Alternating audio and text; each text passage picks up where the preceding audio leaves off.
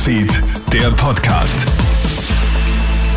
Hallo, einen schönen guten Morgen. Clemens Draxler hier im Studio. Einen guten Start in deine Woche. Vielen Dank fürs Einschalten unseres Nachrichtenpodcasts. Ein harter Tag wartet auf alle Pendlerinnen und Pendler. Denn Österreichs Eisenbahnerinnen und Eisenbahner streiken heute den ganzen Tag.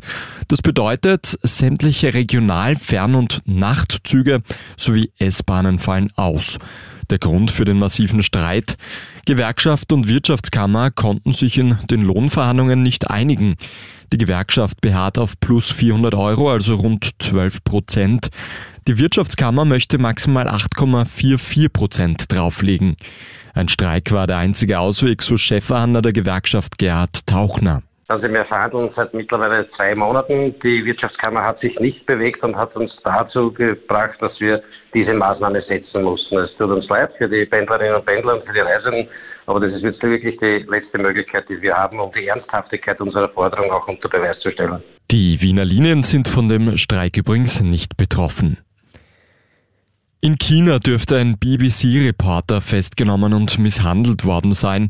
Davon berichtet jetzt der britische öffentlich-rechtliche Rundfunk. Der Journalist soll gerade über regierungskritische Demonstrationen in Shanghai berichtet haben, als ihm Handschellen angelegt wurden. Bei der Festnahme soll der Reporter geschlagen und getreten worden sein. Und das, obwohl er als Journalist akkreditiert war. Erst Stunden später hätten ihn die Polizisten wieder freigelassen. Eine offizielle Erklärung oder Entschuldigung für den Vorfall gibt es von seitens China keine. In Kärnten eröffnet bald das größte Schachmuseum Europas. So bezeichnet es zumindest der Betreiber am Klagenfurter Südring. Zu sehen gibt es etwa 3000 Schachsets aus den verschiedensten Ländern und Epochen, darunter auch ganz seltene Exemplare. Außerdem lernt man vieles über Schach, zum Beispiel, bevor es das Internet gab, wurde Schach auch per Brief gespielt. Eine Partie hat so teilweise bis zu sieben Jahre gedauert.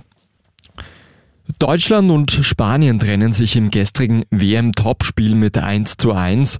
Die Spanier gehen zwar mit 1 zu 0 in Führung, knapp vor Ende gelingt den Deutschen aber noch der Ausgleichstreffer. Im letzten Spiel gegen Costa Rica haben es die Deutschen mit einem Sieg selbst in der Hand aufzusteigen, sofern Spanien nicht gegen Japan verliert. Vielen Dank fürs Einschalten. Das war der Krone Hit Nachrichten Podcast für heute früh. Ein weiteres Update gibt's dann wieder am Nachmittag. Einen schönen Tag noch. Krone Hit Newsfeed, der Podcast.